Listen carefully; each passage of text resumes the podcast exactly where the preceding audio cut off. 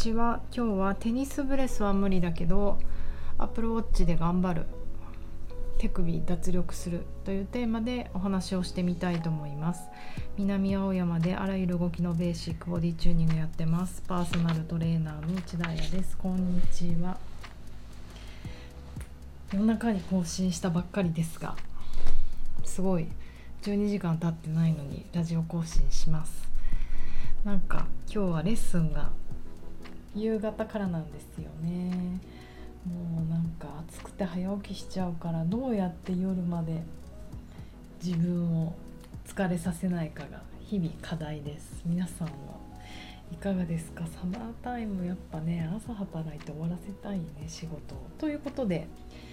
えーと、お客さんが来る前に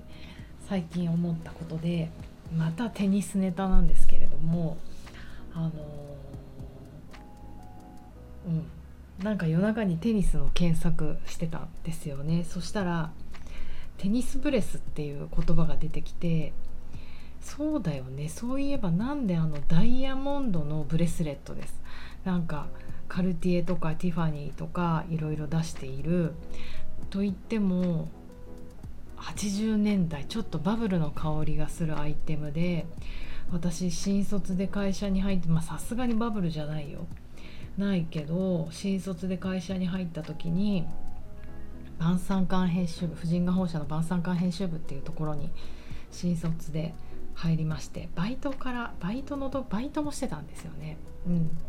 でなんかあのその会社ってコーディネートを編集者がやらなくちゃいけなかったからスタイリストさんがいなかったんですけど基本どのコーディネートにも絶対テニスブレスをしていてえーと、ちなみにそのテニスブレスっていうのはダイヤモンドがずずらって一周ダイヤモンドがあの並んだ。まあちょっとしなやかではあるけれどもでもすごくないですか？手首に1個あれ何個ぐらい？もうカラットにもか何カラットかにもよるけど一周ダイヤモンドのチェーンっていうまあ華やかなものですよね。どんなコーディネートにもそれをしてそれをしてカルティエのパシャとか、まあ、タンクでも何でもいいんですけど時計とそのテニスブレスをするみたいのが鉄則でもうあのね私アサヤンとかブーンとかそんなものばっかり読んでたんですよ。なんだっけ、うん、あともう一個ぐらいで忘れちゃった。古着が大好きで。だからそんなその対極にあるようなお金持ちファッションをね急に勉強しなきゃいけなくなった時にもうね機械的に覚える。テニスブレスにパシャとか そのテニスブレスもカルティエだったりティファニーだったりハリー・ウィンストンだったり、うん、もうね機械的に覚えてたな。法則って感じ。だから意外にこう職人っぽいですよね。まあいい。そんな話はよくてもうその時からテニスブレットあテニスブレスの存在はしてたんですけどふとなんでテニスブレスって言うんだろうってこうこの何十年も経った今急に思ってこの間多分ねテニスのフォームとか夜中調べてたんですよ。久々にやって全然できなかったからどんな打ち方があるんだっけと思って。そしたらこのテニスブレスのネタも出てきて皆さん知ってましたか？その理由は。なんと1970年代から活躍するアメリカの選手クリス・エバート選手が試合中にまず自分でオーダーして身につけていた。でなんでこれをテニスブレスって言ったかというと,、えー、と何これ？テニスオープンの試合中彼女がこのブレスレットをコートに落としちゃう、まあ、ちぎっちゃったのか落とすのかわからないけれど。それで彼女はもうできない。私のブレスレットが気になってって言って、えー、試合を中断して、えーと、フィールドに散らばったんだね。散らばったダイヤモンドを全て回収。その間試合ももちろん止まるしテレビ放映もお構いなしに中断したっていう。そういうすごいストーリーがあって。で彼女が後ほどそのインタビューでそのブレスレットのことをテニスブレスって呼んでたんですね。でもともとテニスブレスと言われる前はこれエタニティブレスって言われていて、まあ、ダイヤモンドは永遠の輝きじゃないですか。あとなんかこう、うん、そうやすやすとなぜかこのクリス・エバートさんの時はちぎれちゃったけどそうそうちぎれないようにあの精密につなげられていて永遠の愛を誓うブレスレットみたいなイメージでエタニティって言われてたみたい。でそれを彼女は、ね、もっともっとカジュアルにテニスする時だってそんなゴージャスなものつけちゃうわってな感じで、えーと、つけてテニスブレスって彼女が呼んだっていうことでそれからもうずっとテニスブレスって言われてるそうなんですね。すごくない？なんかいい話だなって私は思ってしまってやっぱり私はちょっとこのクリス・エバートさんをねテニス文化通ってきてないからでもナブラチロワのライバルだったんだってナブラチロワ覚えてるんですけどね。あのこのおでこにこうヘアバンドしちゃう感じとかちょっとおっかない感じが子供心につえーと思って見てて。で、まあ、彼女も強い。この感情をちゃんと表に出して、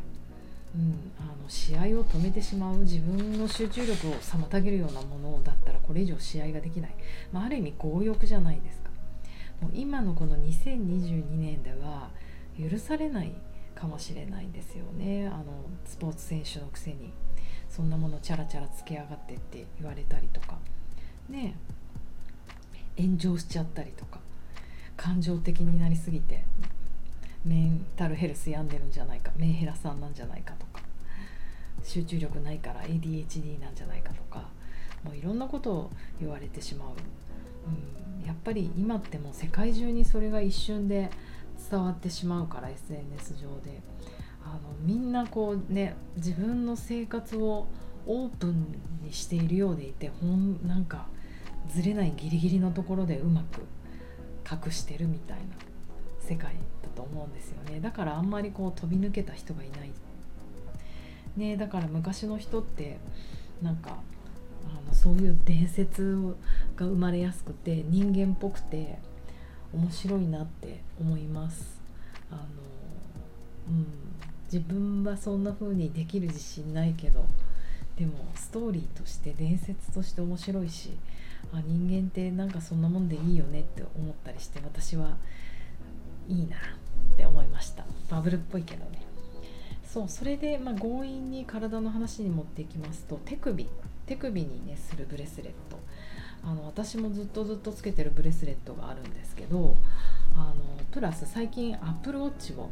お父さんに2年前、え、何年前1年前ぐらいに誕生日に買ってもらってあのもうね幼稚園の時にしてたなんかミッキーマウスの時計以来ずっと時計ができなくて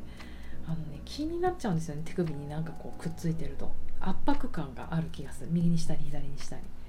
だから久々にアップルウォッチであんまり私は乗り気じゃなかったんですけれどもでもなんかお父さんがねなんか買ってくれるっていうからまあ買ってもらおうかなと思って。でアップルウォッチが私が利用してるものってもう心拍測るぐらいなんですよ。だったらみんなにこう心拍を測るもっと精密なものを買えばいいのにって言われるけどまあアップルウォッチでできること。で心拍測ったりあのしてます。あとは PayPay 払うのと自動改札通るぐらいしかもう3つのことしかやってなくてもったいないっちゃもったいないんですけど。でもまあアップルウォッチはファッションだっていう考えもあるって店員の子に説得されたのでそっかこれファッションなんだと思って。であのまあつけてたんですけどダンスの時に心拍測るのいいなと思ってどれぐらいまで上げられるのかな私心拍をとか。あのあれはいいですね。あと毎日毎日つけられてるからあ170ぐらいまでいってあちゃんと170もいっちゃう？心拍？140とかいってあちゃんと60に戻ってるなとか。あと私は心拍がね下がりすぎちゃうっていう傾向がちょっと自分で心配していてものすごいショックなこととかうもう耐えられないっていうことがあるとフリーズし始めてなんかねほんと50とか40になってくるんですよ。そう。なると自分を奮い立たせて歩いてくるとか言って外を歩いたりして無理やり心拍を上げるっていうまだね時計を買って1回だけその状態に落ち込んだのはあのうん歩いたりしてまあ良かったなと思いますそういうことができるようになって今までの自分にはフリーズしてることすら気づいてなかったからそうそれでアップルウォッチをねしながらもちろんダンスもやってるんですけど、ま、正直なことを言うとやっぱり気になるんですよね。踊っててくっあの人にぶつけちゃいけないと思うし落としちゃいけないと思うから結構タイトにするんですね。あの一番運動用のバリバリっていうベルクロのやつで。あれ調整がすごくできるので。普通のレザーとかだとやっぱ大きくてパカパカしちゃうんですよね。でベルクロで止めてなんかチャッチャカチャカチャって踊ってるとかなんかこう手首が動くじゃないですか。カンカンって手とか。そうするときついって感じてあとベルクロがちょっとザッてなって一瞬緩むと。で緩むともうしょうがないなまた飛んじゃうからって止めると。なんか踊りながら止めたり時計をやり直したりとかもう審判かかってたりしてもうえい忙しいしかも夏は暑くて嫌だと思って最近取っちゃったんです。でも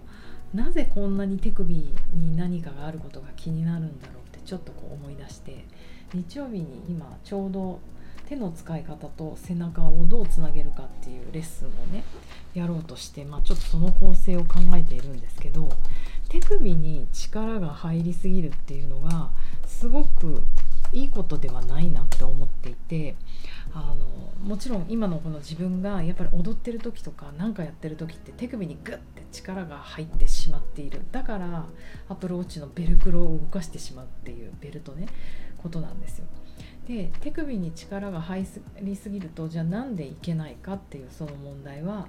要はこの手首にグッて力を入れたり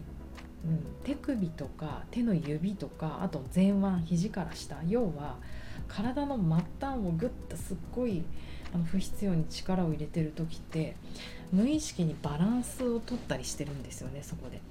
でもやっぱりからバランスってもっと体の中心体幹で取りたいしトルソーとかねもっと中心のコアとかあと手手の動きとかになってくると結構体の脇体側であの体のなんかバランス力を入れたりして体って支えてるんだと思うんですねだから言い換えると末端に、えー、それは手の指手首あとまあ肘から下もね力が入れば入るほど体幹に逆に力が入らなくなるんだなと思ってやることにしたアプローチやっぱり。でアップルウォッチしててもアップルウォッチのベルクロがザッて動かないもしくは万が一テニスブレスをしててもテニスブレスがこう区切って弾いたり どれだけ力を入れてるんだって話ですけどしないように何て言うのかな。末端の力を抜いて要は末端の力が抜けるとすごく腕が綺麗に動くんですよね。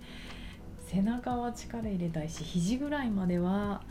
か手の動きの時に動いていて肘から下はできるだけ脱力したい。特にあのクラシックバレエとかあのいつも手を丸く抱えてる形が多いと思うんですけど肘から下って脱力うまくできてるんですよね。そこがなんかカキーンって手の指が折れてたりなんか、うん、見えない何か謎の氷みたいな空気みたいなものをカキーンってあの抱えたような手のアンバーアンナバーやり方をしてるともう見ててね結構こっちがうーって歯が浮いてくるようなこう疲れる感じになってくるんですよね。ということで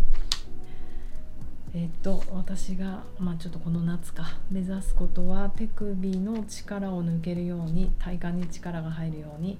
手首指前腕は脱力できるように研究してみたいと思います。えっとこんな話をこんなかなりマニアックな話を聞いてくださる方は是非日曜日のオンラインレッスンに、えーと、お集まりください。なんかお盆だからみんな忙しいみたいであんまりあんまり人が集まっていません。えーと、お悩みとかねリアルに聞ける回かもしれませんので人数少ないので是非ともあのご予約ください。もちろん当日参加できなくてもアーカイブ視聴で、えーと後から見ていただくこともできます。ということでえー、っとじゃあそろそろレッスン頑張ってきます。皆さんも良い午後じゃあね